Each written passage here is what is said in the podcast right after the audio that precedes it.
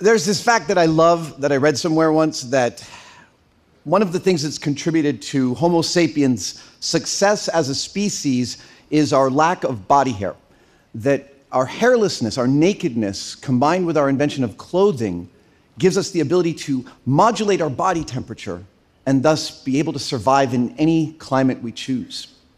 And now we've evolved to the point where we can't survive without clothing. And it's more than just a utility, now it's a communication. Everything that we choose to put on is a narrative, a story about where we've been, what we're doing, who we want to be. I was a lonely kid. I didn't have an easy time finding friends to play with, and I ended up making a lot of my own play. I made a lot of my own toys, uh, and it began with ice cream. Uh, there was a Baskin Robbins in my hometown, and they served ice cream from behind the counter in these giant five gallon cardboard tubs. And someone told me, I was eight years old, someone told me that when they were done with those tubs, they washed them out and they kept them in the back, and if you asked, they would give you one. It took me a couple of weeks to work up the courage, but I did, and they did. They gave me one. I went home with this beautiful cardboard tub. And I was trying to figure out what I could do with this exotic material, metal ring, top and bottom. And I started turning it over in my head, and I realized wait a minute, my head actually fits inside this thing. I, yeah, I cut a hole out, I put some acetate in there, and I made myself a space helmet. I needed a place to wear the space helmet, so I found a refrigerator box a couple blocks from home. I pushed it home, and in my parents' uh, guest room closet, I turned it into a spaceship. I started with a control panel out of cardboard. I cut a hole for a radar screen and put a flashlight underneath it to light it. I put a view screen up, which I offset off the back wall, and this is where I thought I was being really clever. Without permission, I painted the back wall of the closet black and put a star field, which I lit up with some Christmas lights I found in the attic, and I went on some space missions. A couple years later, the movie Jaws came out, and I was way too young to see it, but I was caught up in Jaws fever like everyone else in America at the time. And there was a store in my town that had a Jaws costume in their window, and my mom must have overheard me talking to someone about how awesome I thought this costume was because a couple days before Halloween, she blew my freaking mind by giving me this Jaws costume. Now, I recognize it's a bit of a trope for people of a certain age to complain that kids these days have no idea how good they have it. But let me just show you a random sampling of entry level kids' costumes you can buy online right now. And this is the Jaws costume my mom bought for me. this is a paper thin shark face and a vinyl bib with the poster of Jaws on it. And I loved it. A couple of years later, my dad took me to a film called Excalibur. I actually got him to take me to it twice, which is no small thing because it is a hard R rated film. But it wasn't the blood and guts or the boobs that made me want to go see it again. They helped. It was the armor. The armor in Excalibur was intoxicatingly beautiful to me. These were literally knights in shining mirror polished armor. And moreover, the knights in Excalibur wear their armor everywhere, all the time. They wear it at dinner, they wear it to bed. I was like, are they reading my mind? I want to read, I want to wear armor all the time. And so I went back to my favorite material, the gateway drug for making corrugated cardboard, and I made myself a suit of armor uh, replete with the neck shields and a white horse. Now that I've oversold it, here's a picture of the armor that I made.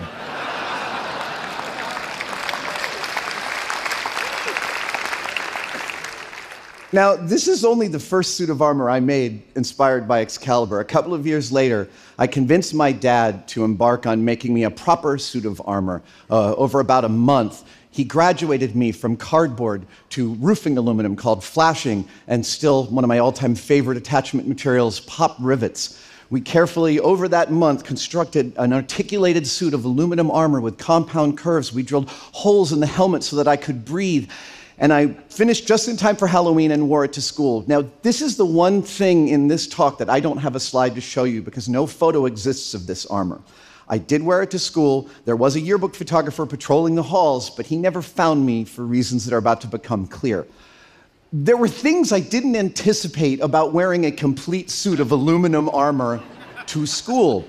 uh, in third period math, I was standing in the back of class, and I'm standing in the back of class because the armor did not allow me to sit down.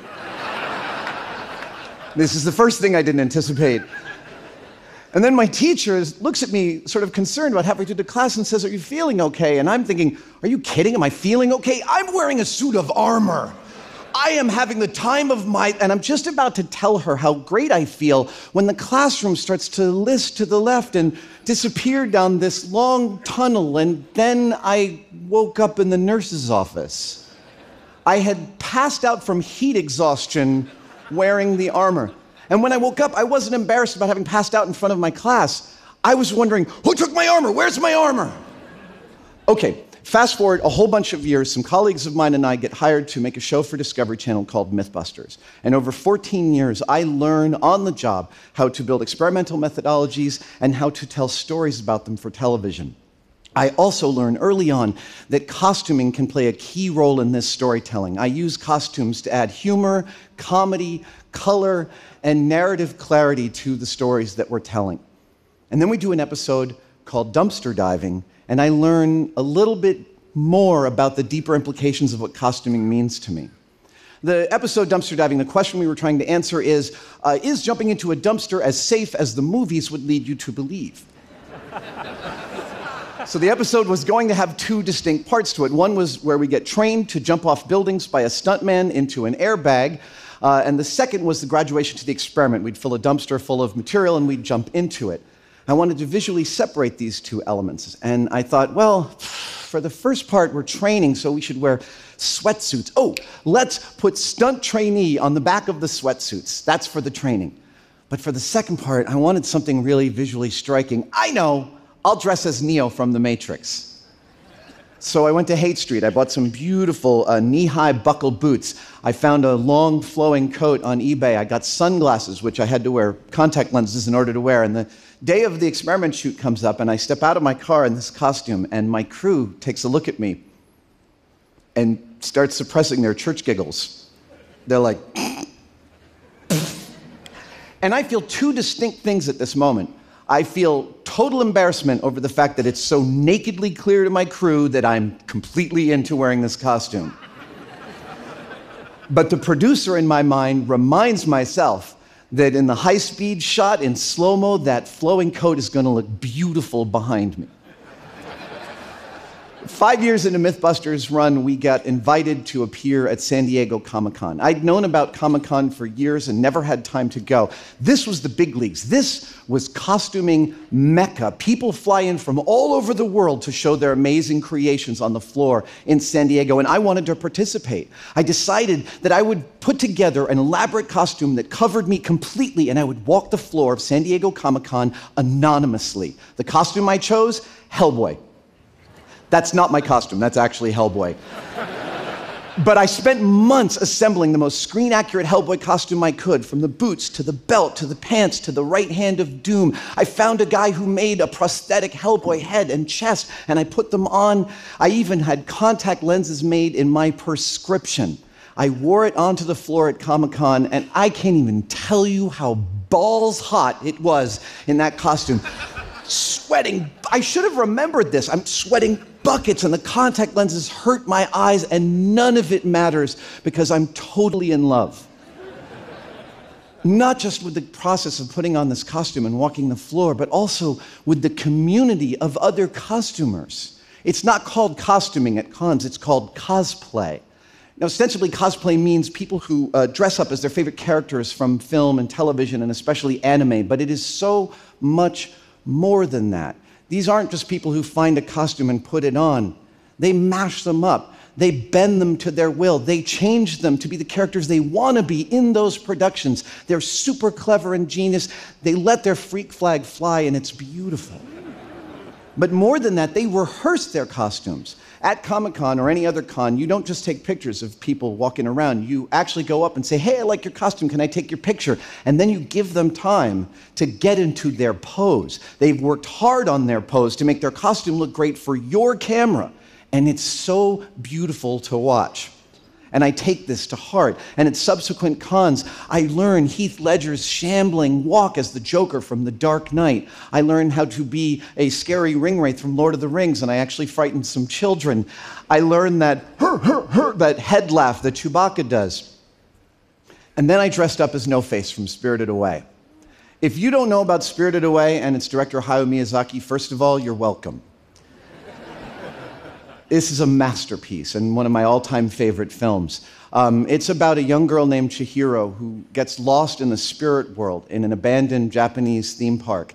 And she finds her way back out again with the help of a couple of friends she makes a captured dragon named Haku and a lonely demon named No Face. No Face is lonely and he wants to make friends, and he thinks that the way to do it is by luring them to him and producing gold in his hand. But this doesn't go very well, and so he ends up going on a kind of a rampage until Chihiro saves him, rescues him. So I put together a no face costume, and I wore it on the floor at Comic Con. And I very carefully practiced No Face's gestures. I realized I resolved I would not speak in this costume at all. When people asked to take their, my picture, I would nod and I would shyly stand next to them and they would take the picture. And then I would secret out from behind my robe a chocolate gold coin. And at the end of the photo process, I'd make it appear for them. Ah, ah, ah, like that. And people were freaking out. Holy crap, gold from No Face. Oh my God, this is so cool. And I'm feeling it. I'm walking the floor. It's fantastic. And about 15 minutes in, something happens somebody grabs my hand and they put a coin back into it. And I think maybe they're giving me a coin as a return gift, but no, this is one of the coins that I've given away. I don't know why. And I keep on going. I take some more pictures. And then it happens again. Now, understand, I can't see anything inside this costume. I can see through the mouth, I can see people's shoes. I can hear what they're saying, and I can see their feet. But the third time someone gives me back a coin, I want to know what's going on. So I sort of tilt my head back to get a better view. And what I see is someone walking away from me going like this. And then it hits me. It's bad luck to take gold from No Face. In the film Spirited Away, bad luck befalls those who take gold from No Face. This isn't a performer audience relationship, this is cosplay. We are, all of us on that floor, injecting ourselves into a narrative that meant something to us, and we're making it our own. We're connecting with something important inside of us. And the costumes are how we reveal ourselves to each other. Thank you.